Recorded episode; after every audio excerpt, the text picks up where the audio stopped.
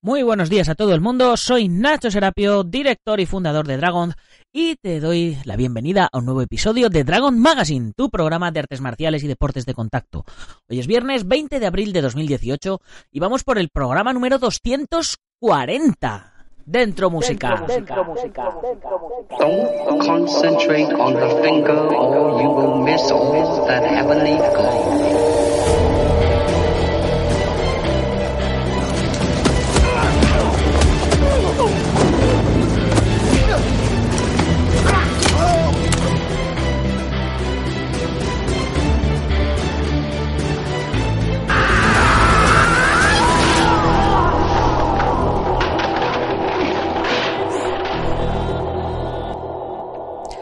Y el programa de hoy se lo vamos a dedicar a todos los fans de Jackie Chan, porque es precisamente de él de quien vamos a hablar en este programa. Y no es el primer programa que hacemos hablando de él y tampoco va a ser el último, os lo aseguro. Y es que este hombre no para de sacar eh, proyectos, de trabajar, en fin, pero no es de los nuevos proyectos de lo que vamos a hablar, sino de los clásicos que le han convertido en la estrella mundial que es hoy día, gracias a un fantástico artículo que escribió para el especial Jackie Chan, eh, la revista número 25, si no me equivoco, la escribió nuestro colaborador especialista de cine, Iván Fernández Ronin. Ya sabéis que si queréis conseguir la versión en papel de esta revista, no tenéis más que meteros en dragon.es barra magazine barra 25, que es el número de la revista. Y ahí la podéis encargar y la podéis comprar. Por cierto, después de que termine el podcast hoy, parto rumbo a Sitges, donde este fin de semana se realiza la tercera edición del Open de Sitges, un torneo internacional que poco a poco va cogiendo peso en Cataluña y que comienza a situar Sitges como cita obligatoria para todos aquellos amantes de los torneos Open. El sábado realizaré un seminario de formas musicales de 4 a 7 de la tarde y el domingo pondremos el stand de Dragon en el pabellón para promocionar la marca. Os lo comento por si alguno se anima o se quiere pasar a saludar y que nos desvirtualicemos o lo que sea. En fin, que allí estaremos. Y vamos a comenzar eh, ya con nuestro programa, pero antes os tengo que comentar, como siempre, que continuamos ya con la quinta lección del curso de patadas para combate impartido por el campeón del mundo Felipe Alves, donde hoy nos enseña a trabajar la patada lateral girada, una de mis favoritas, ya sea de paso dicho, y que podemos ver en la mayoría de los deportes de combate. ¿Y dónde podemos ver esto? Pues en la comunidad Dragon, por supuesto, la mayor comunidad de apasionados de las artes marciales y deportes de contacto. Ya sabéis, por 10 euritos al mes tenéis acceso a este y a los más de 20 cursos que tenemos ya subidos en nuestra plataforma. De calentamiento, de caídas, rodamientos, grappling, striking, patadas acrobáticas, formas musicales, armas como la katana, el cuchillo, defensa personal, lucha para cine, preparación física, nutrición, diseño web para, para vuestra escuela o estilo. En fin, hay un montonazo de cursos. Pasaros por dragon.es barra cursos y echarle un vistazo. Os puedo decir que hay ya más de 300 videotutoriales. Eh, concretamente, a día de hoy, 332. Y además tenemos más de 30 libros en PDF para que descarguéis y podáis ver. Tenemos galerías fotográficas exclusivas de todos los eventos donde vamos. La revista Dragon Magazine en digital para que la veáis en el móvil o en el ordenador y en papel, que os la enviamos a vuestro domicilio. 15% de descuento en, en la tienda online, gastos de envío gratis. En fin, ¿qué más se puede pedir? Ahora, desde luego, si no entrenas artes marciales, es porque no quieres.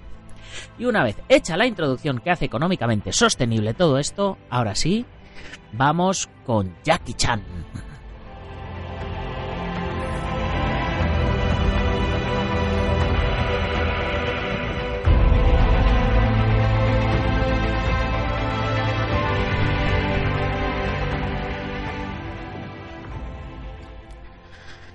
Jackie Chan recibía el Oscar honorífico por su carrera y su contribución al cine, y muchas voces se quejaron de no merecerlo, denostando así su trayectoria. Su carrera ha revolucionado el género con una filmografía llena de clásicos desde su primer éxito en 1978. Sus esfuerzos anteriores le llevaron a ser lanzado como el nuevo Bruce Lee, y como bien ha dicho Jackie, siempre ha querido ser el nuevo Jackie Chan, esforzándose en crear una personalidad propia y consiguiendo el éxito una y otra vez reinventándose continuamente. Uno de los motivos principales era ofrecer un tipo de héroe de acción diferente a los eh, malos que, que tanto le gustaban al público. Esto ha hecho que mucha gente no le tome en serio y solo vean al payaso del kung fu. Pero si empezamos a repasar sus películas, veréis que los mayores éxitos de los 80 y partes de los 90 tienen a Jackie como protagonista. Con más de 100 largometrajes, además de cameos y apariciones especiales, Jackie Chan se ha convertido en un icono y toda una leyenda viva del cine de artes marciales, trabajando con los mejores delante y detrás de las cámaras. Por ello, es imposible hablar de su carrera íntegra en este podcast, ya que necesitaríamos cientos y cientos de horas para poder ahondar en su filmografía. Así que lo mejor que podemos hacer es hablar de las películas que le han encumbrado, auténticos clásicos indispensables y puntos de inflexión no solo en su carrera, sino en todo el cine marcial. De la ópera al cine. Como vimos en el número de septiembre de 2016 de Dragon Magazine, la ópera china introdujo a sus estudiantes y expertos en el mundo del cine como especialistas, coreógrafos y actores. Jackie Chan entró en la China Drama and Opera Academy con siete años de edad y con un contrato de estar allí otros siete. Su maestro era Yu Jin Yuan, conocido por sus duros entrenamientos rayando el maltrato infantil. Entrenar durante 16 horas diarias con escasa ropa de abrigo o comida exigía un esfuerzo casi sobrehumano, sobre todo para un niño como Jackie. Allí no solo desarrolló sus habilidades, esas habilidades que le harían famoso, entrenando diversos estilos de kung fu, acrobacias, canto, danza, manejo de armas, instrumentos musicales e interpretación, sino que conocería a un grupo de compañeros como Sammo Hung, Yuen Biao, Yuen Hua, Corey Yuen o Yuen Tak, el grupo denominado las Siete Pequeñas Fortunas. Por cierto, debido a que el apellido del maestro era Yuen, por tradición todos lo adoptaban, aunque gente como Samo o el propio Jackie dejaron de utilizarlo como nombre artístico. El nombre de Jackie era Yuen Lo. Además de hacer las actuaciones tradicionales, empezaron a meter la cabeza en el cine, debutando de esta forma en 1962 en el film Seven Little Valiant Fighters. Big and Little Wong Timbar, un melodrama de época donde se puede apreciar a Samo y a Jackie gracias a su característica nariz. La vida de Jackie, hasta el cierre de la escuela en 1971, se desarrollaba entre la escuela, las representaciones, los platós o los parques, donde realizaban actuaciones públicas. Con 17 años, Jackie se encontraba perdido, pero gracias a su hermano mayor, Samo, que había conseguido una buena reputación como especialista y coreógrafo, tanto él como otros de sus compañeros comenzaron a aparecer en películas como extras o especialistas e incluso como directores de acción.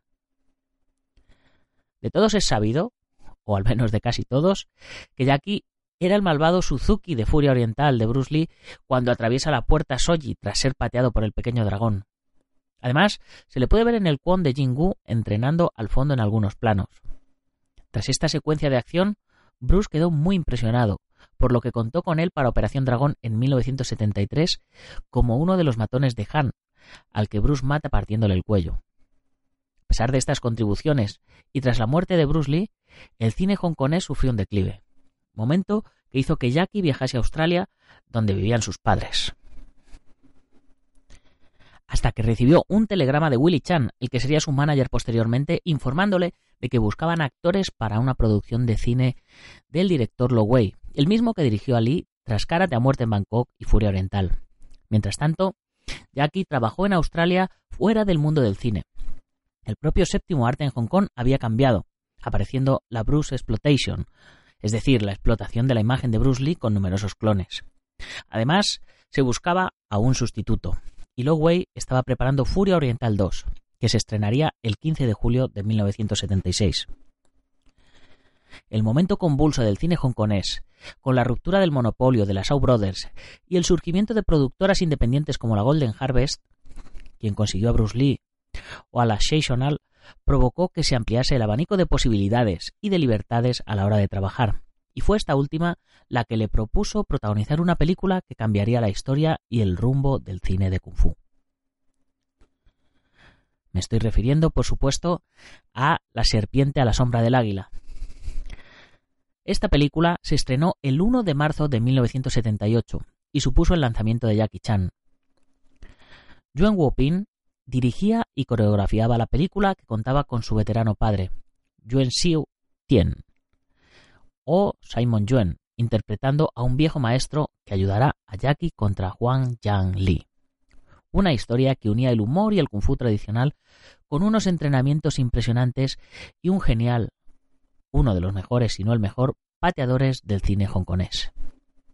El toque de humor con kung fu realmente no era nuevo, ya que Liu Liang, mítico actor, especialista, director y coreógrafo, ya había presentado El mono tramposo sobre el fuego sagrado, también conocida como Spiritual Boxer, en 1975, pero sin lograr el éxito que sí que consiguió la película de Jackie.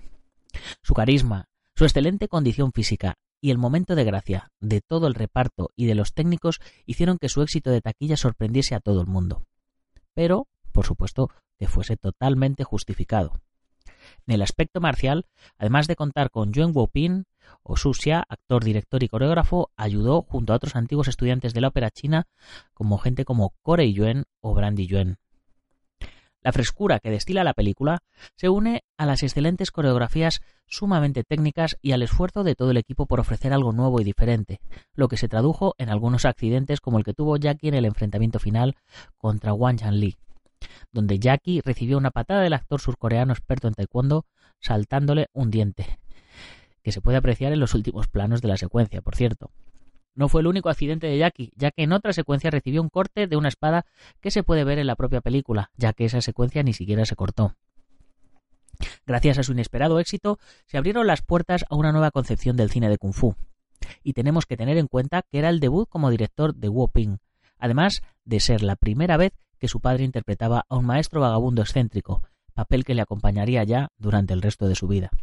Como curiosidad, hay varias versiones, con cortes en algunas secuencias, como la de la pelea entre el gato y la cobra, ambos animales auténticos, algo que ha causado cierta controversia entre los amantes del género y de los animales, o con cambios de la banda sonora y créditos tanto iniciales como finales diferentes, ya fuesen ediciones inglesas, alemanas o estadounidenses.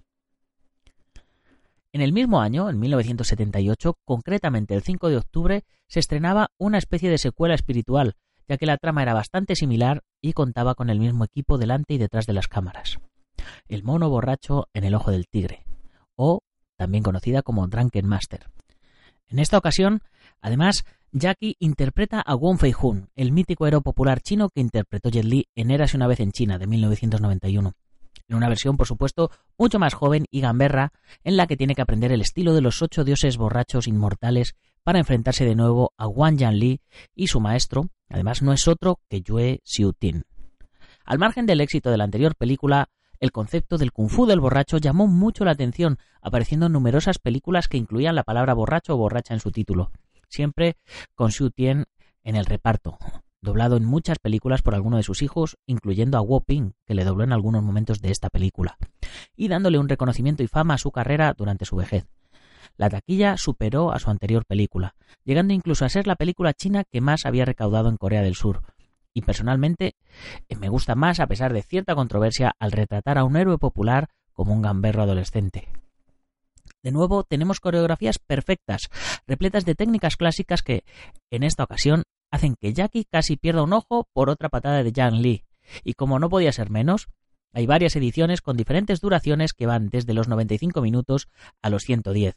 Y como curiosidad, la portada de la película en español usa una imagen de una secuencia que se quedó en la mesa de montaje, siendo una de las imágenes míticas de Jackie, sobre la pierna derecha y con un vaso de vino de arroz en una mano mientras sujeta una vasija con la otra. Estas dos películas fueron el revulsivo que el cine marcial esperaba, ya que aunque seguían rodándose películas de época, el éxito no era el que habían tenido hacía unos años, y no podemos olvidar la otra vertiente, Bruce Lee con sus papeles más serios y sus coreografías más contundentes. De esta forma despegó la carrera de Jackie Chan que conocemos actualmente y haciendo evolucionar así al género. Ahora vamos a hablar de supercamorristas, historias de policías y armaduras divinas. Jackie pasó a rodar algunas otras películas de época como El Chino de 1980 o Lord Dragon de 1982, así como Los Piratas de los Mares de China de 1983, la que fue su película más ambiciosa por la ambientación y por sus escenas arriesgadas. Contó con sus hermanos Sammo Hung y Yuen Biao, además de aparecer numerosas caras conocidas del cine hongkonés de la época. En ella rendía homenaje a algunos de sus héroes cinematográficos como Harold Lloyd y su película El hombre mosca de 1923. Chan mezcló esto con sus acrobacias, peleas y escenas arriesgadas como la caída del reloj, la referencia a la película muda de Lloyd, que tuvo que hacer en tres ocasiones y estuvo a punto de morir. Por ello, en esta película Jackie tuvo que ser doblado, aunque es un tema al que volveremos más tarde. El actor y especialista Mars y se dice que incluso Yuen Biao le doblaron en algunas escenas. Pero ello no quita ningún mérito a Jackie ni calidad a la película, que consiguió además una excelente recaudación. Pero a pesar de contar con grandes especialistas y coreografías, fue en 1984 cuando apareció otro punto de inflexión en su carrera, los supercamorristas. Una coproducción con España a través de Lauren Films que nos trajo a Jackie y a sus dos hermanos a luchar contra Pepe Sancho con Lola Forner como chica de la película. Algunas caras del cine español se dejan ver, lo mismo que algunos de los Lucky Stars, un grupo de cómicos encabezados por Sammo Hung, cuyas películas se estrenaron en España como si fuesen continuaciones de esta película. Pero el motivo esencial de que esta película sea una de las más míticas de Jackie es el magnífico combate de Jackie contra Benny Urquídez, épico y magistral. Un combate que mucha gente piensa que es mejor incluso que el de Bruce Lee contra Chuck Norris. Además, en el de parto tenemos a gente como Keith Vitali, campeón de karate y gran pateador, con una escasa pero contundente carrera en cine. O a posteriormente grandes nombres del cine marcial como Chin Carlock, Mars o Wu Ma. Sea como fuere, si no las has visto, debes verlas sin falta pero no solo por las coreografías y la calidad en general de la película, sino porque es un punto de inflexión. Hasta ahora, Jackie había rodado películas de época pasadas, y al margen de su colaboración en Ganadores y Pecadores, de 1983, de Sammo Hung, no había hecho nada contemporáneo, siendo esta su verdadera primera película en la que abandona el cine más clásico del kung fu. Tenemos que sumar el rodaje en Barcelona y lo intensos de los combates que provocaron el caos a Samo por una patada de Vitali, quien además golpeó demasiado fuerte a Jackie en la garganta, o el pique entre Jackie y Urquídez. Los rumores afirman que mientras se rodaba la película, Urquídez y Vitali visitaron varios doyos de artes marciales para ver el nivel que había en España. Y sin dejar los rumores y las anécdotas, Jackie y sus hermanos se metieron en una pelea real que les provocó ir a la comisaría.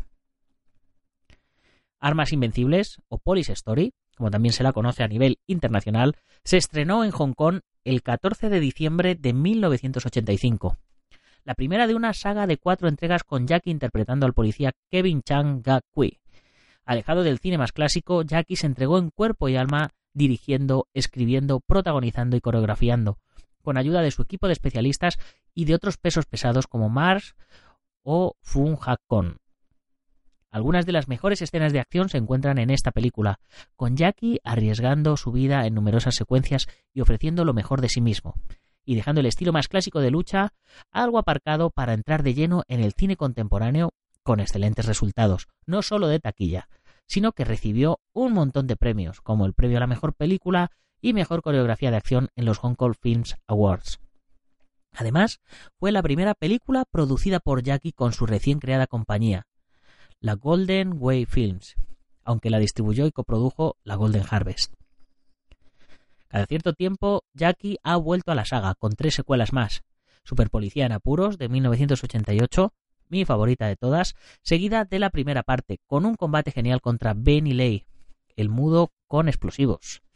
La calidad se mantuvo y los accidentes también. Tanto Jackie como Maggie Chen, que interpretó a su novia en las tres primeras entregas, eh, pues os puedo decir que Jackie tuvo numerosos cortes al atravesar un panel de cristal, mientras que Maggie recibió un golpe en la cabeza que hizo que no pudiese terminar la película, usando planos de ella lejanos y dobles, como la actriz Crystal Kwok. Por si esto fuera poco, incluso rompieron una cámara en la secuencia del restaurante, lesionándose además uno de los especialistas. Esto nos recuerda el alto grado de compromiso de todo el equipo, capitaneados de nuevo por un Jackie director, co-guionista, coreógrafo y productor que dio sus frutos al conseguir el premio a la mejor coreografía de acción de los Hong Kong Films Awards. La tercera llegó en 1992, el 4 de julio, Supercop, con Michelle Yeoh en su regreso al cine tras retirarse al casarse y estrenada incluso en cines en España con el boom de Duro de Matar. La dirección corría por cuenta de Stanley Tong y contó además con Maggie Chen y Michelle, con John Hua y Lolie como villanos. Aquí, Kevin Chan tiene que infiltrarse en una banda y huir a China, con ayuda de la policía que interpretó Michelle, para detener a un peligroso criminal. Y de nuevo Jackie nos ofrece una película trepidante, con grandes escenas de riesgo que reventaron las taquillas y además no estuvieron exentas de accidentes. Desde caídas de Michelle Yeoh a golpes como el que recibió Jackie de un helicóptero en la famosa escena del tren. Michelle retomaría su personaje en un spin-off titulado Project S, con un cameo de Jackie incluido. La cuarta entrega es algo inferior, Impacto Inminente, de 1996, repitiendo algunos actores como el genial Bill Tung, pero siendo la más floja de todas, aunque sigue siendo obligado su visionado. Se despegó del tono policíaco para acercarse al terreno de los agentes secretos al estilo James Bond, llevándole a parajes helados donde Jackie casi llega a la hipotermia al caer a un lago helado sin ropa de abrigo, o a Australia. En 2004 estrenó New Police Story, sin nada que ver con la saga, con menos humor y acción, pero manteniendo una excelente calidad. Y de igual manera, en 2013 estrenó Acción Policial, otro regreso a un cine más serio y maduro, otra historia de policías ajena a la saga original. Esta saga tiene en sus tres primeras entregas las mejores escenas de acción y entretenimiento, pero no es la única saga. La armadura de Dios, de 1986, nos presentó al halcón asiático, una especie de Indiana Jones experto en kung fu que busca las diferentes partes de una armadura con tintes mitológicos. Se estrenó en 1987, el 21 de enero, logrando de nuevo un éxito de taquilla y un clásico moderno con rodaje parcial en España y de nuevo con Lola Forner en su reparto, además de John Ladasky, actor norteamericano habitual del cine de Hong Kong de los 80. El humor casaba perfectamente con la aventura, ofreciendo de nuevo un concierto increíble de acción que casi le cuesta la vida a Jackie al saltar a un árbol y partiéndose la rama para que se precipitase al vacío, se golpeó la cabeza, cayendo en coma y peligrando su vida. Por suerte para nosotros, volvió al rodaje y a jugarse la vida en cada película. Esto provocó no pocos problemas en el rodaje, paralizándolo y haciendo que una de las actrices previstas, Cynthia Rothrock, finalmente no participase para rodar Al borde de la ley en 1986, junto a Yuen Biao.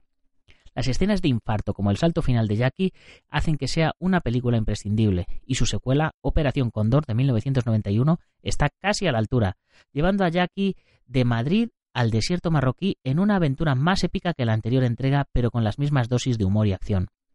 Es una buena muestra de cómo Jackie usa todos los elementos del decorado en favor de las escenas de acción, como el túnel de viento.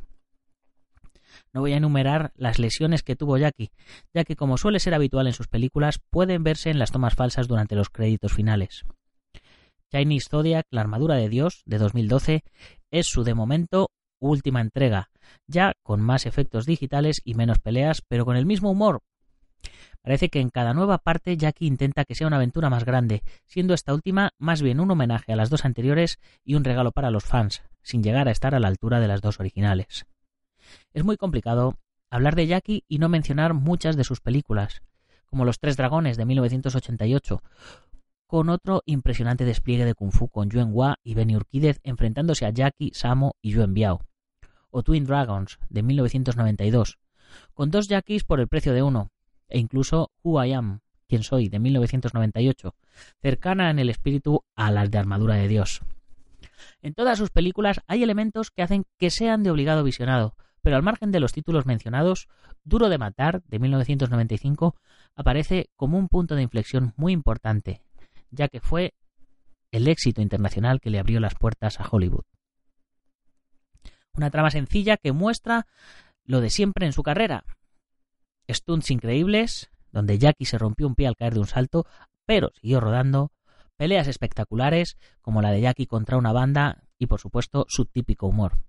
A pesar de tener elementos ya conocidos por sus fans, el público más general le descubrió con esta película, propiciando que se reestrenasen muchas de sus anteriores películas de forma internacional, incluyendo España, que vio cómo los veranos se llenaban de títulos como Operación Trueno de 1995 o El Superchef de 1997.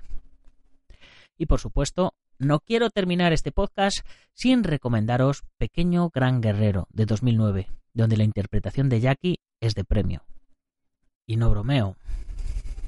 Una película que aunque usa el humor de nuevo, lleva la concepción de su cine a otro nivel, con una historia preciosa sobre un guerrero cobarde que captura de milagro a un general enemigo y decide llevarlo preso, comenzando un viaje tanto físico como interno y con un Jackie lleno de sensibilidad y un buen hacer tremendo. ¿Y qué decir del Reino Prohibido eh, de 2008, donde se unió a Jet Li? O La Venganza del Dragón de 2009 sin artes marciales pero con acción y estupendos personajes dramáticos.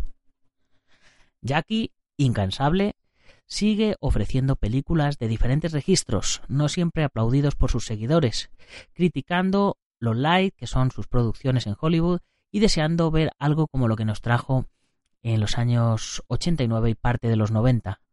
Películas que marcaron un antes y un después en el cine marcial. Títulos que deben figurar en las bibliotecas de los amantes del cine de artes marciales. Y no vamos a terminar el programa de hoy sin mencionar el último estreno que ha tenido en las pantallas de cine españolas, The Foreigner, El extranjero de 2017, una película dirigida por Martin Campbell y con el mismísimo Pierce Brosnan como archienemigo. Nos cuenta la historia de un humilde hombre de negocios, Juan, cuyo pasado erupciona en una venganza desenfrenada después de que su hija muera en un atentado terrorista motivado por aspectos políticos. En su búsqueda de los terroristas, Juan se ve atrapado en un juego del gato y el ratón con un político irlandés que colabora con el gobierno británico, Pierre Brosnan, cuyo pasado podría tener algo que ver con los asesinos. Una película al más puro estilo de Hollywood, muy similar al, género de venganza, eh, donde podemos ver a un Jackie Chan dirigido por un director de cine americano, no dirigido por él mismo, lo que, lo que nos da eh, un, un aspecto de Jackie poco conocido y, y, que la verdad es que sus fans teníamos muchas, muchísimas ganas de ver. Un Jackie serio y un Jackie enfadado y viendo eh, lo que un Jackie Chan puede hacer cuando está enfadado o cuando han matado a su propia hija un Jackie Chan vengativo, un Jackie Chan que no estamos acostumbrados a ver, eh, pero que sin embargo funciona muy, muy bien eh, en la trama de la película. Una película muy bien dirigida y donde vemos a un Jackie Chan eh, que la verdad es que muchos no nos esperaban. Y con esto, ahora sí que sí, vamos poniendo cierre final a nuestro programa de hoy. Ya sabéis que si os hace falta algo de material para entrenamiento, nutrición para luchadores, armas de cobudo, protecciones, kimonos, ropa de MMA, tatamis, trofeos, etcétera, no lo dudéis y pasaros por dragon.es.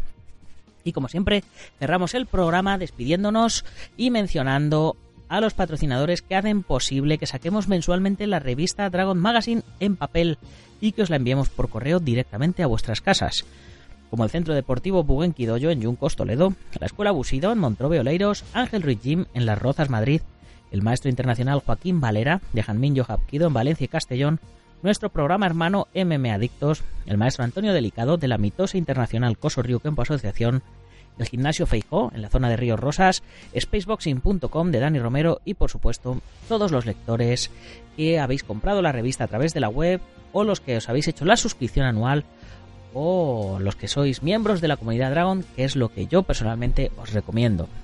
Muchas gracias a todos vosotros. Eh, para terminar, recordaros que si os ha gustado el programa lo tenéis que compartir con vuestros amigos y si no con vuestros enemigos, pero compartidlo. Y si eres de los que nos oyes en Sport Direct Radio en la 94.3 de la FM en Málaga y toda la Costa del Sol, haz que corra la voz, que todos los días tenéis un programa de lunes a viernes de artes marciales y deportes de contacto en vuestra emisora deportiva favorita. Así que mañana no faltéis a la cita. Hasta el próximo lunes, guerreros. ¡Cámbaru!